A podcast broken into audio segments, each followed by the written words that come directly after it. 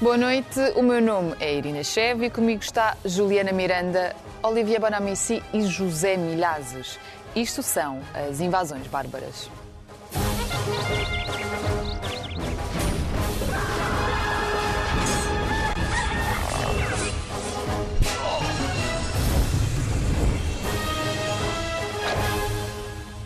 Sejam bem-vindos ao terceiro episódio da terceira temporada do Invasões Bárbaras, que também está em podcast. No painel temos três jornalistas. Juliana Miranda, do Brasil, está em Portugal desde 2014. Trabalha sobretudo temas internacionais. Olá, Juliana. Olá. Olivier Banamici é francês, com um lado italiano, está por cá há mais de 20 anos. Olá. Olá. José Milhazes é português, mas esteve quase 40 anos a viver na Rússia, de onde foi correspondente para vários meios de comunicação social, incluindo a SIC. É isso, não é, Zé? Точно. Começamos a conversa de hoje com a investigação relativa a abusos sexuais na Igreja Católica Francesa. O relatório divulgado esta semana revela que 216 mil a 330 mil crianças terão sido vítimas de abusos sexuais nos últimos 70 anos. A maior parte dos abusadores teriam sido ou ainda são membros do clero francês. Durante a divulgação destes dados, o porta-voz das vítimas, François Devaux, arrepiou com o seu olhar implacável e com frases como Vocês são a desgraça da humanidade, referindo-se aos membros da Igreja. Pesado. Olivier, como é que França está a reagir a isto? Está em choque, como evidente, é terrível. Aqui nunca escondi que, pessoalmente, eu fui educado por jesuítas, ainda estou um pouco em choque. Um misto de revolta e de vergonha, uh, para quem é católica, hoje em dia um sentimento de vergonha e de, de raiva até. Bom, mas isto passando, não, a minha opinião neste caso não é assim tão importante como isto. O que é importante é ver que, uh, mais grave do que a questão até da Igreja, uh, e em Portugal falou-se muito pouco disto, é que é um relatório global que diz que em França, desde os anos 50, uma criança em cada 10 foi violada. É, 10 crianças, uma foi vítima de abusos sexuais. Ou seja, quase, toda a gente quase que conhece alguém que foi vítima. Exato. Bom, o primeiro foco, e também ninguém, pouca gente falou aqui, é normal, é o relatório francês, não é? O primeiro foco não é a igreja. Hein? De longe é a família. Portanto, a família é cinco vezes mais do que a igreja. Explica lá isso melhor. As crianças são abusadas na, na família. Ok. É na família. Pelo pai, pelo avô, pelo tio, pela mãe. Ok? É na família. E depois, de facto, a igreja no segundo lugar. Há 3% de predadores padres. Portanto, 97%, claro que eu tenho uma ligação forte com os padres jesuítas e penso também neles hoje, dos 97. Tu andaste muito tempo numa claro, escola de padres e jesuítas. penso nelas e disse, não posso, não consigo, não posso uh, pôr tudo mesmo o saco, os monstros e os padres que eu conheci. Isto é uma pequena parte, desculpa. Um,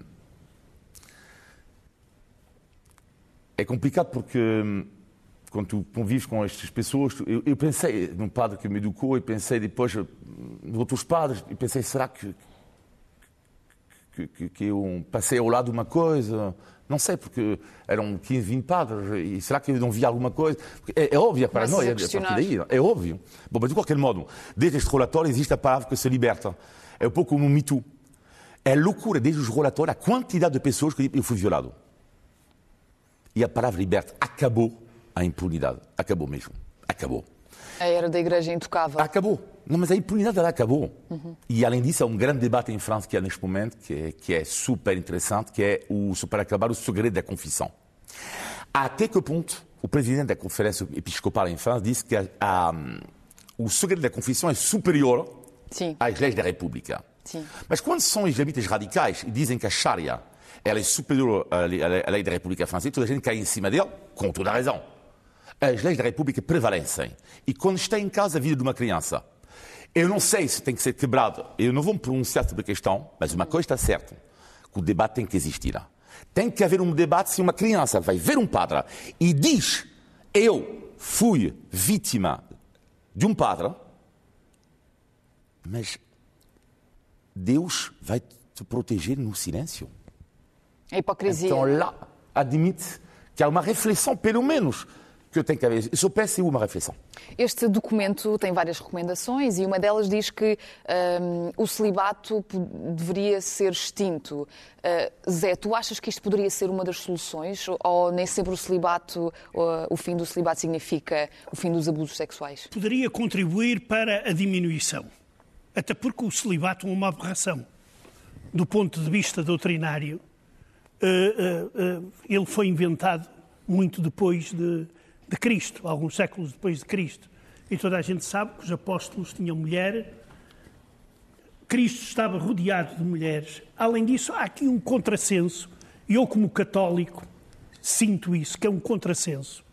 Nós temos a Mãe de Deus, que é uma figura importantíssima na Igreja, que é mulher, por exemplo, e essa mulher não pode ser sacerdote. Ou, ou um padre não se pode casar com uma mulher. Quer dizer, isso aí poderia ser, uh, digamos, uh, necessário em determinada altura em que, sei lá, viviam na clandestinidade, nas perseguições e etc.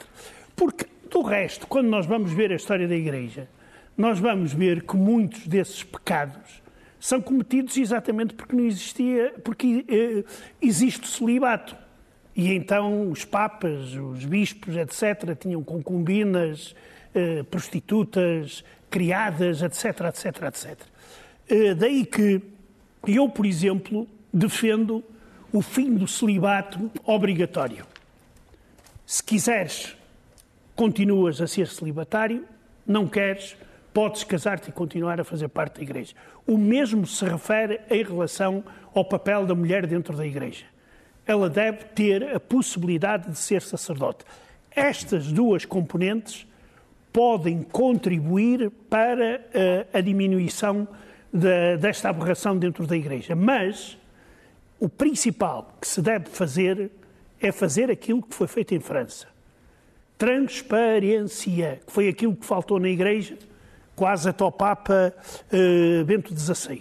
Começou, uh, mesmo o Papa João Paulo II, eh, teve alguns casos em que encobriu eh, casos de, de, de, de, pedofilia. Bento XVI, ele tem uma declaração eh, muito interessante que fez quando veio a Portugal, por curiosidade, em que ele diz: Nós sempre soubemos, mas hoje claramente vemos que a maior perseguição contra a Igreja não vem dos seus inimigos externos, mas de seus próprios pecados. E um deles que ele tinha em vista é exatamente a pedofilia. A pedofilia tem que ser erradicada uh, uh, da Igreja o mais rapidamente possível. Porque, só para terminar, porque, e aí está a questão da, da, da, da confissão, a confissão, claro, é sagrada. Nós sabemos que houve padres que morreram por o segredo da confissão, houve outros que não, que venderam os segredos da confissão. E eu acho que num caso, por exemplo, de um caso de pedofilia, o padre que houve a confissão deveria denunciar imediatamente às autoridades eh, eclesiásticas e depois às autoridades civis este crime. O único problema, estamos de acordo, é que se tu, isto é a única questão aqui, eu estou de acordo contigo, acabei de dizer isto, o único problema é que se tu proíbes, se tu obrigas isto, acaba a confissão. Claro, se tu dizes, a alguém, se tu falas, vai denunciar um pedófilo, se tu sabes que isso é instituído, bah, é, acaba a confissão. Mas se calhar é precisamente preciso haver uma reforma é desse género. Sim, eu sei. Estamos de acordo. Uma criança nunca vai falar. Assim, se... Olivia, lá está, mas se calhar é preciso haver uma reforma deste género. Exato. Juliana, achas que se houvesse mais reformas e se falasse mais sobre estas coisas, de facto, uh, poderia haver uma nova era dentro da Igreja? Evidentemente que sim. Por quê? É, nesse momento, o relatório deixa muito claro que o que possibilitou tudo isso, esse sistema rotineiro, porque era, por mais que seja uma minoria, houve uma rotina de hierarquias encobrindo os casos, uma rotina de simplesmente trocar os padres de lugar, enfim, era isso existiu somente com a conivência da hierarquia, isso fica muito claro no relatório, que também diz que basicamente algumas, algumas questões que são fundamentais para a existência dos abusos, que, são que hoje são pilares da igreja, que o celibato, a hierarquia Hum. Que, que, basicamente, o que, que, que se faz sem isso? Existe uma tentativa de reforma na igreja nesse momento, por menor que seja, é, esse Papa, que é o primeiro Papa não europeu em mais de 1.300 anos, propôs algumas coisas diferentes. Propôs que se discutisse, por exemplo, no caso específico de é, padres na região amazônica, que fosse é, possível ter o casamento, já que ele está isolado, enfim, uma série de coisas. Isso não foi adiante mas pelo menos foi, foi discutido. Mas a verdade é que para cada micropasso que se avança em sentido de reforma na Igreja Católica, existe um movimento enorme contra a corrente.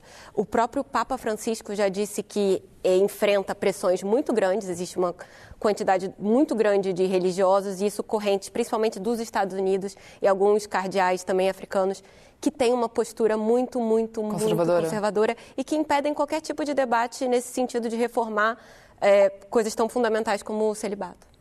Olivia, vamos olhar um bocadinho para, para, Portugal. A Conferência Episcopal Portuguesa, depois deste relatório sair em França, eh, admitiu esta quinta-feira a constituição de um grupo a nível nacional a partir das comissões diocesanas de proteção para menores e adultos vulneráveis.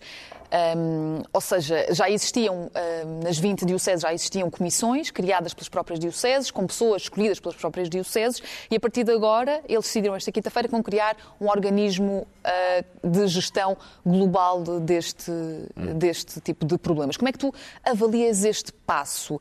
Poderá o relatório francês ser um empurrão e, e inspirar, uh, nomeadamente a Igreja Portuguesa? Hum. Como é que avalias? É, este passo da Igreja Portuguesa ele é claramente positivo. Agora, a questão é ele não é suficiente. É positivo, sim, vamos ouvir, mas não é suficiente. E, sobretudo, a questão aqui é da independência. A força deste relatório francês, que é, para já, é preciso dizer, foi encomendado, e isto é importante dizer isto, uhum. pela própria Igreja. Sim, que sim. mostra já uma tomada de consciência. Sim. É, foi dirigido por um católico, também é importante dizer isto, foi terrível nas conclusões dele, dirigido por um católico, mas é uma comissão independente. Dois anos de trabalho. Isto não é uma brincadeira dois anos de trabalho. Ah, portanto, cada vez que houve um trabalho que não foi independente, porque foi a Polónia, foi um drama.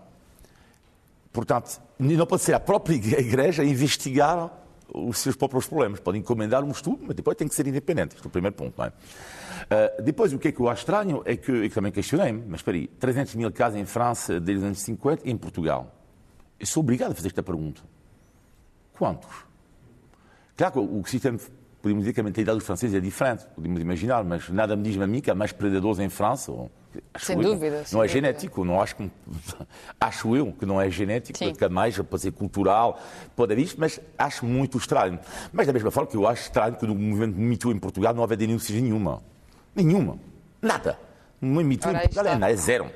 Tipo, não, quase não existe uma coisa. Uma, ah, sim, tive Aparece um problema, mas quando... nome. Ninguém sabe, ninguém fala. Então, em Portugal existe a cultura de não falar deste tipo de, de, uh, de problema. Mas voltando à questão francesa, é a lei do silêncio.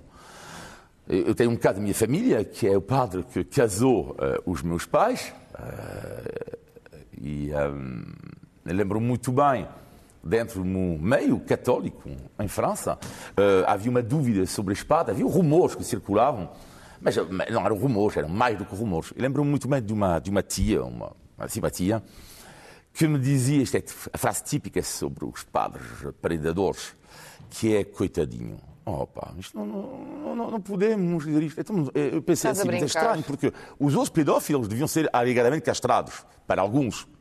Para alguns. Bom. Mas, mas porquê lá... que ela dizia isso? Como? Porquê que ela dizia isso? A proteção. A proteção de uma instituição. Antigamente protegia-se a família a igreja e a escola. Estes tempos acabaram. E estou orgulhoso de viver no mundo que estou a viver, onde a criança está colocada no centro, o que não significa que não haja respeito para as instituições. Mas já está. E o tal padre dizia, não, e mesmo quando foi preso por pedofilia, ele foi preso por pedofilia. E disse a minha tia, então, está preso. A partir daí, não. E ela... Ah, mas coitadinho. coitadinho. Mas coitadinho, porque ela, ela, ela, teria dito a mesma coisa se fosse um, um padeiro? Tenho certeza que não. Se, uh, repara, eu espero que esse orgulho passe rapidamente também para aqui, não é? Porque repara, a sociedade francesa parece muito mais preparada para falar sobre esse tipo de coisas do que a sociedade portuguesa. Espero que esses ventos venham rapidamente para cá. Não. Zé, A- achas, A sociedade portuguesa já está preparada. achas que sim? Claro, quem Achas pode não mesmo? estar preparada é a Igreja. Se, olha, ouviste o Olivier acabar de falar agora sobre o movimento Me Too, se nós não estamos preparados para falar sobre coisas como assédio no trabalho e essas coisas assim, como é que nós podemos estar preparados Ah, não, nó- nós para falar sobre na, crianças na violadas? a pedofilia. Há casos eh, e de padres mesmo, vês na imprensa, eh, de vez em quando, raramente, mas vês, eh, a levantarem essa questão, como a questão do celibato. Porque há padres Portugal? Que... Sim, sim, sim. Eh, ainda recentemente soube um, um padre que, que é todo progressista e andava lá com umas raparigas e, e etc, etc. Então, mas por isso mesmo, é progressista, faz sentido. Pá, faz Quer- sentido, quer o fim do celibato. Faz sentido, mas, mas eh, repara uma coisa, ele está a violar, primeiro, as leis da Igreja. Que tu próprio há pouco disseste que concordavas que fossem É, alteradas. que Eu concordo que fossem alteradas, mas enquanto elas existirem, têm que ser respeitadas. Entendes? Enquanto elas existirem, Sim. tu vais para padre, eu não fui para padre porque não concordava com o celibato. Comecei a olhar, a ver à minha volta mulheres bonitas, pronto, perdi-me. O que é que queres? Pois é. Não, mas é verdade, oh, oh, oh, Irina. Eu acredito em ti, eu Oh, Irina, acredito. é verdade, eu tenho amigos meus que estudaram comigo, foram muito poucos, foi do meu ano, do meu curso, pai, três que chegaram a padres, o resto não. Pá, E eu, e eu, e eu cheguei a determinado ponto e tomei uma decisão. Acredito. Mas essa já é uma dificuldade real da Igreja Católica, justamente por conta dessas e outras limitações. Hoje é uma grande dificuldade conseguir padres. Padres, pois. Ter padres. Não- não tem. Não, não tem, porque isso existe. Primeiro, porque se comparar com outras religiões, a formação católica, para ser um sacerdote, é muito exigente. É preciso fazer uma faculdade, é preciso uma série de formações. Além de tudo, elimina-se também essa possibilidade de ter uma família via casamento.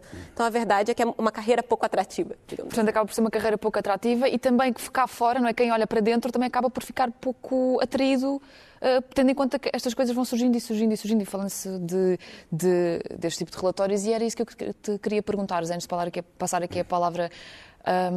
Diz-me, por favor, achas que.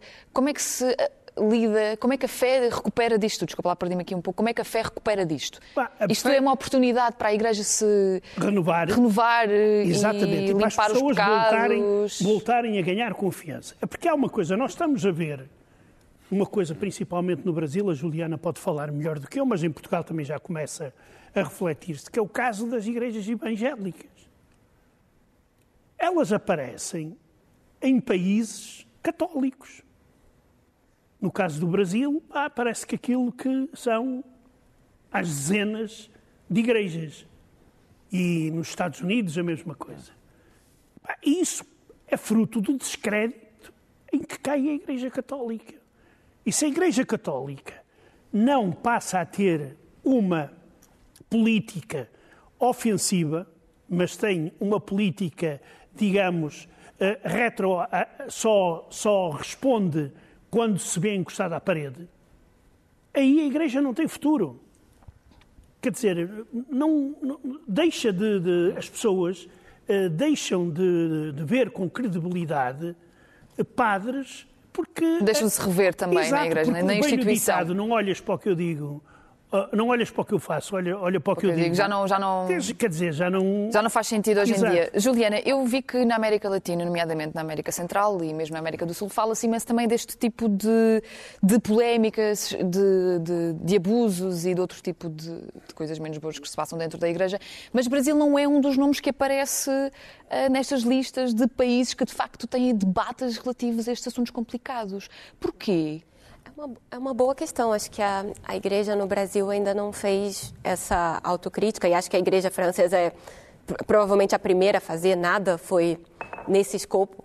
Porque é muito difícil imaginar que uma entidade que, que sabe o passivo que tem, porque se, se nós sabemos, imagine quem está dentro daquela estrutura, sabe muito bem o que vai ser encontrado, financia um relatório para falar sobre isso e principalmente dá autonomia para essas pessoas trabalharem da melhor maneira, fazem uma enquete, inclusive, para descobrir o que acontece em outras instituições. Isso o Brasil não, não parece que vai fazer é, num curto prazo. E eh, acho que só pegando isso que o Zé falou sobre como as igrejas evangélicas são atraentes, é, a Igreja Católica vem perdendo fiéis dessa maneira há muito tempo. Por exemplo, Henrique VIII rompeu com a Igreja Católica porque queria se divorciar.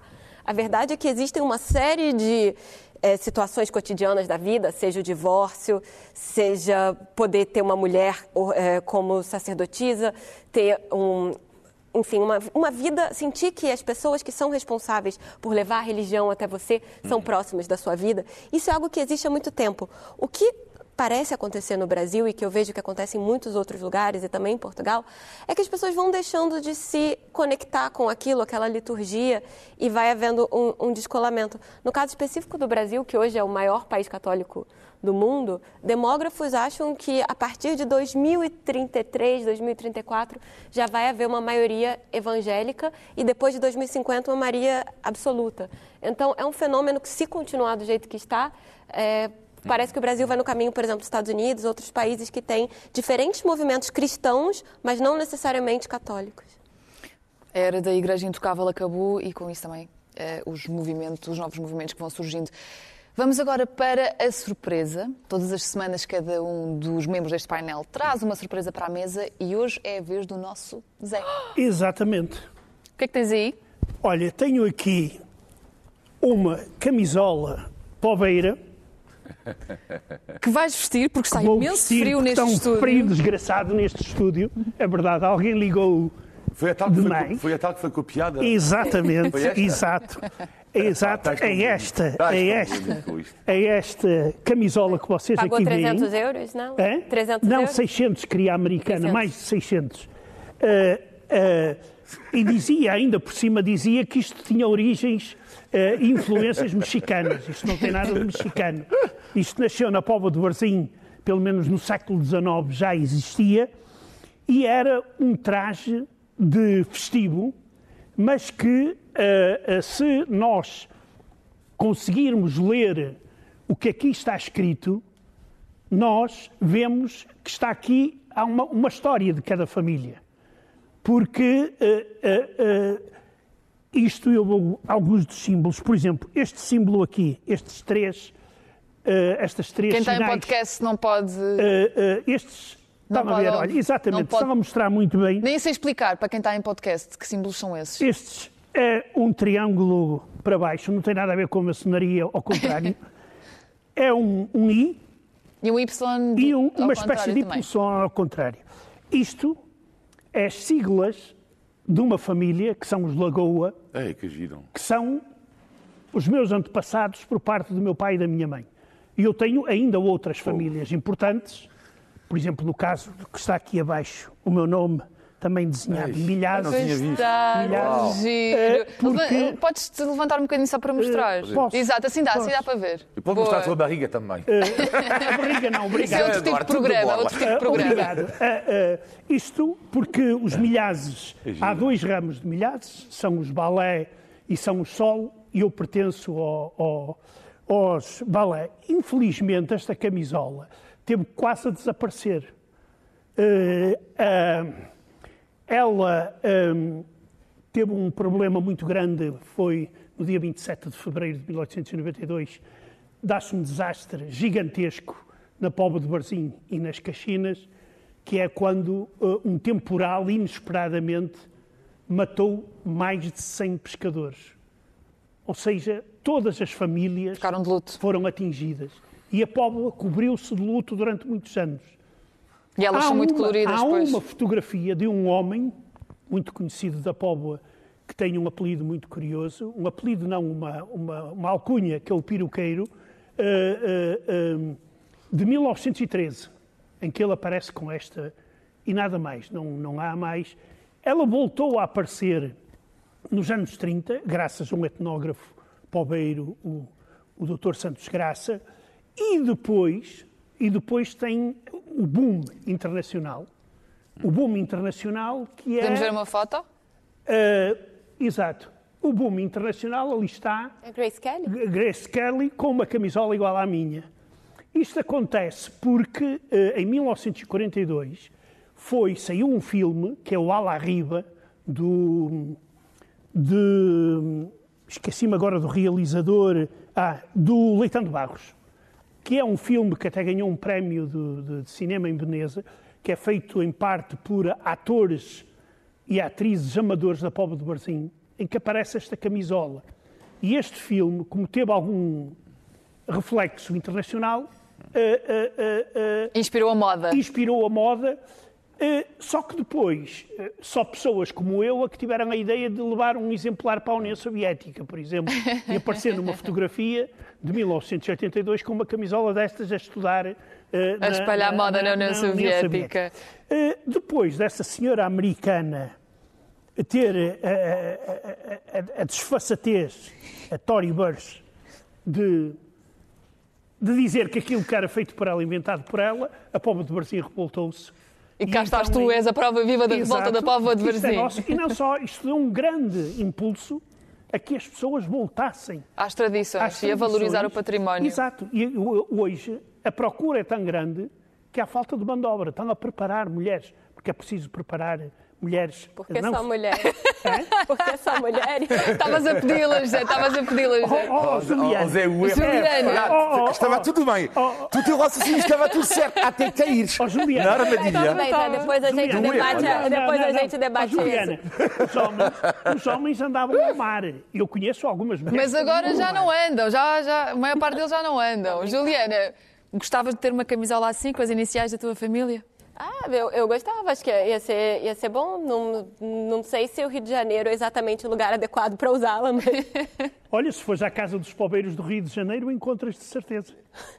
Olivier, esta valori... o que é que tu achas desta valorização, eh, este revivalismo da, da valorização do património? Ah, ela dizia, ela já me conhece, claro que ela sabe que eu ligo imenso a isto, portanto, não, para mim é magnífico, claro que eu defendo isto e cada vez mais neste mundo globalizado, de, de- de- de viver de forma saudável, saudável as suas raízes e o seu património. E obrigado a dizer, porque sinceramente não, não conhecia nada e eh, não, foi- super, eh, super interessante e comovente ver eh, assim, com esta bela, eh, como é que é em português? Casa- Casaco, não é? Nunca Não, sei se... chama-se camisola poveira. Camisola Camisola poveira, poveira. desculpa.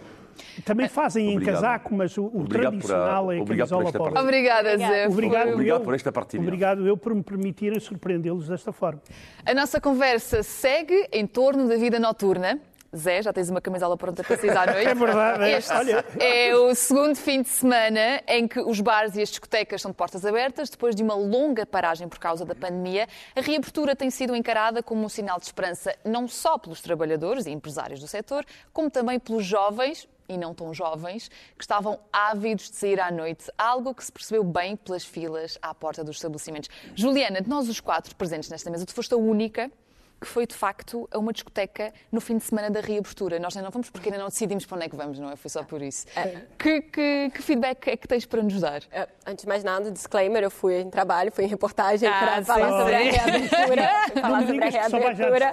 Não, mas aproveitei, claro, para, para, enfim, ver como é que estão as coisas e parece que estamos em 2019. Eu não sei a, a diferença de mostrar o certificado de vacinação ou o teste de Covid na entrada não tem diferença nenhuma. Parece que foi tá tudo como antes, é impressionante. Um ano e meio depois, existem as mesmas coisas, os mesmos problemas do homem chato que fica a perturbar as mulheres que estão ligeiramente embriagadas, o consumo de drogas. Mas eu senti que as pessoas estavam genuinamente muito dispostas a voltar e estavam com mesmo uma sede de aproveitar. Agora, ainda existe um estigma. Eu percebi que muitas das pessoas com quem eu conversei para a reportagem é, não queriam muito dar o nome, estavam com vergonha de, de aparecer. E isso antes, quando eu ia fazer alguma reportagem, por acaso, em discotecas, Hum. as pessoas falavam sem problemas. Acho que as pessoas ainda têm muito medo de serem vistas como irresponsáveis, porque, na verdade, enfim, está liberado, mas ninguém sabe exatamente Do qual vai ser o efeito Pois. disso. Já existe esse policiamento, é verdade. Mesmo, mesmo, eh, sei lá, mesmo no trabalho e noutros, noutras áreas. Olivia, tu também sentes esta sede à tua volta, sede da vida noturna? Sim, eu não fui num, num, na primeira noite como tu, mas fui esta semana. Uh, portanto, não fui a discoteca, mas fui no mundo da noite, até uma e meia da manhã. Uh, Ainda à e- noite é uma criança, à uma e meia da Não, manhã. mas, ou- ó, Zé, oficialmente, Oh, oficialmente. bem. Estamos na Tá televisão. Uh, Uma e meia da manhã. E uh, estou a sentir claramente al- algo que se passa. Algo que se passa, mas não é só no mundo da noite, é no mundo do dia. Há uma sede das pessoas saírem, claramente. Eu, eu acho que nunca vi. É complicado ver a estatística. Porque qual é a estatística? Esse é um palpite que eu tenho. O palpite que eu tenho é que há cada vez mais pessoas que estão a sair de casa. Agora, eu acho que há, pode haver algumas explicações aqui. que, Como é evidente, a frustração da pandemia, termos ficado em casa. Agora, segundo dado, que as poupanças nunca foram tão elevadas hein? na Europa, nunca. Portugal um pouco embaixo da média europeia, mesmo assim, as poupanças subiram para a maioria das pessoas durante o confinamento. E, aliás, vê-se nos números do consumo privado, está a aumentar o consumo privado em Portugal. Infelizmente, claro que não é para toda a gente, mas estou a falar para a maioria das pessoas. E vi uma sede de sair que é uma loucura. Eu não sei se vamos viver os anos como os anos 20, os anos loucos, não é? após a Primeira Guerra Mundial e a gripe, a gripe espanhola. E da lei seca nos Estados Unidos. Eu não sei, não, mas eu não sei. Uh, porque lá, pronto, havia o Charleston, havia o jazz, não sei se vamos ter uh, um novo corrente assim, mas normalmente, do ponto de vista, após uma grande crise assim, temos normalmente, em termos de criatividade, em termos de felicidade, de sociedade hedonista, não é? Da, da procura do prazer, temos uma viragem. Para mim, eu digo que é muito cedo ainda para dizer o que é que vamos ter, mas o que é que eu sinto neste momento é claramente, sobretudo por causa da juventude, por, da juventude, com a juventude, a vontade de dizer já sofremos o suficiente, agora queremos uh, uh, rir e fazer a festa. Zé, tu achas que podemos estar a dar um tiro no pé? Uh, receio que sim, que o desconfinamento tenha andado, ande depressa demais. Eu estou a olhar para outros países, onde as coisas se estão a complicar novamente e uh, penso que uh, deveria haver uma contenção e uma consciência maior uma, neste campo. E eu não vou normalmente a discotecas porque aquilo é música de pica-miolos e eu não, não consigo mais de três minutos aturar, aturar o pum-pum-pum. Estás a ir aos sítios errados. Ah, então, olha, Estás. então vais me indicar uma discoteca. Você, pois, eu vou-te levar. Vamos lá, vamos lá, eh, canções ucranianas, vamos dançar e danças ucranianas. Existe uma discoteca ucraniana? Não, não existe. Não existe. Mas, não mas pode vir mas a existir. Bom, mas, pode vir a existir. Opa, crio eu e a, e a Irina. oh, Juliana, que de 0 a 10, que nota é que dás à vida noturna portuguesa? Nossa, difícil. Ah. Não sei, enquanto utilizadora eu não sou muito capaz de, de, avaliar, mas eu diria um 8, eu acho fantástico. Ok, muito bem. E em relação ao Brasil, é muito diferente? Eu acho que a diferença fundamental aqui, além de começar um pouco mais tarde, a impressão que eu tenho é que os portugueses vão para a festa muito tarde, assim, mais do que vários outros países. Eu já estou planejando ir para casa e tá, as pessoas estão a sair. É, o Brasil tem, tem muita cultura da segregação em algumas discotecas. Existe uma instituição brasileira, que é o camarote, que é basicamente um cercadinho VIP, em que as pessoas pagam muito mais para estar e se diferenciar do, do resto das pessoas, usam uma pulseirinha VIP. Então, isso as discotecas de Portugal não tem, não tem, pelo menos que eu tenha visto até agora, não, não tem essa separação tão evidente. Olivier, e que, que, particularidades é que tu encontras na noite portuguesa? Ah, eu diria é engraçado, porque estava a dizer que os portugueses saem mais tarde. E, e, engraçado é que é, é, eu sinto a mesma coisa. Mas o que é genial, e, e tentei analisar, tentei pensar, fogo, mas porquê, caramba? Porquê, porquê, porquê, porquê, porquê? E depois, claro, falei com um amigo meu hoje, esta semana, não sei como é e, e, e lá a explicação é óbvia, que é, em França, quando tu vais jantar, depois tu vais dizer, normalmente tens o ponto A, que é o teu jantar, e tens o ponto B, que é a discoteca. Portanto, jantar, às 8, 8 e meia, e às 11, 11 e meia, discoteca, ponto B. Mas em Portugal, entre o ponto A, que para já, claro, que o jantar é mais tarde, por causa do clima, e depois para organizar o jantar com os portugueses que chegam a hora, claro, já falamos... Sim, sim. Portanto, hoje já começa, já começa às 9 e meia, depois chega o fulano A, o fulano B, já estamos às 9 e meia. Mas depois, entre o ponto A em Portugal e o ponto que vamos chamar o B, afinal não é o ponto B, a discoteca, é o ponto E.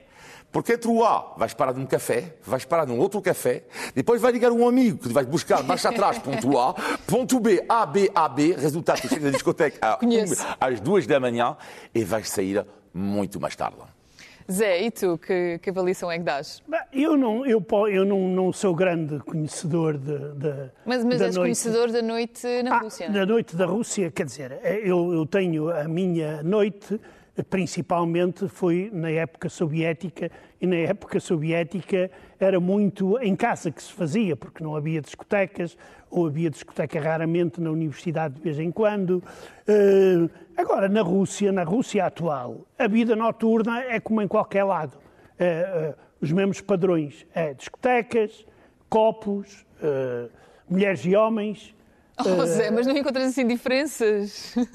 diferenças? Não, mesmo dos teus tempos, quando tu ias às discotecas e, e relativamente ao tempo em que tu ias às discotecas Sim. e às noites portuguesas as noites portuguesas. Eu agora a noite portuguesa, para não sei como é, porque não. Eh, eu fui uma vez só ao bairro Alto à noite. Mas temos que sair. Temos de levar. fazer. É. levar temos que sair e levar, é e levar, uma equipa, levar uma equipa de reportagem. É isso. O José Milhas vai sair hoje à noite. Não, é ainda bem que nós puxámos este tema. Ele vai é- sair Mas eu, hoje à eu- eu noite. não, eu não gosto, eu não consigo entrar numa discoteca naquele Mas ambiente. não precisa ser discoteca, não é? Há outras coisas que se faz. Pode ir Opa, um bar. de vez em quando, de vez em quando vou ouvir fado, mas isso aí Mas isso também conta. a outra, opa, mas isso aí acaba cedo, não, não, não é night, isso acaba antes da meia-noite. Estamos quase a chegar ao fim do episódio de hoje, mas antes, cada um de nós vai acrescentar eh, mais uma informação. Começo eu com um dia histórico, usando as palavras do diretor-geral da Organização Mundial da Saúde, Tedros Adhanom Ghebreyesus, referia-se na quinta-feira à aprovação do uso da primeira vacina contra a malária. Vacina essa que estava a ser procurada há 100 anos. O fármaco tem uma eficácia de cerca de 30%, não é o ideal, mas aliado a outros medicamentos contra a doença poderá atingir os 70%. Os especialistas acreditam que esta vacina, que irá ficar disponibilizada em larga escala, pode salvar dezenas de milhares de crianças africanas todos os anos. Zé? Eh, Eu ia falar de um acontecimento curioso, no mínimo, que é o caso eh, de uma atriz e um realizador de cinema russos que estão neste momento no espaço a filmar a primeira parte de um filme que será o primeiro a ser feito fora da Terra. Eh, Criou alguma discussão a ida destes destes senhores para o espaço, porque alguns consideram que se trata de gastar dinheiro desnecessariamente e poderia gastar-se dinheiro no espaço, mas noutras coisas mais importantes. Há outros que dizem que a Rússia tem que ser sempre a primeira, e neste caso voltar a ser a primeira a, fazer parte de um filme no, fora, fora da órbita. Eh, É um, um documentário eh, extraordinário que, que eu aconselho. Chama-se Silêncio Vozes de Lisboa e está até amanhã eh, no Cinema City, em Alvarado, em Lisboa. É sobre o fado. Eh, e eh, à esquerda do cartaz e à direita uma mulher que eu não conhecia. Apaixonei-me por ela. Ela tem na casa dos 80 anos, acho eu. Eh, quase 90. Yvonne Diz, uma fadista extraordinária. É uma cena que eu adoro, que é a classe pura e dura. Fez lembrar Audrey Byrne, quando ela coloca a sua luva. Yvonne Diz, ela coloca o chale. O chale, não é? Sim, chale. o chale. Chale. Um toque assim. Chale. o ele- A elegância de colocar o chale. Adorei este documentário. Emocionei-me eh, imenso. E você tem que, me- se me permite a sugestão, é até, eh, até amanhã no clube, no, no Cinema City, em Alvalade. Hum, Eu, essa semana, fiquei muito surpreendida, não surpreendida, mas, enfim, com a dimensão da- das questões.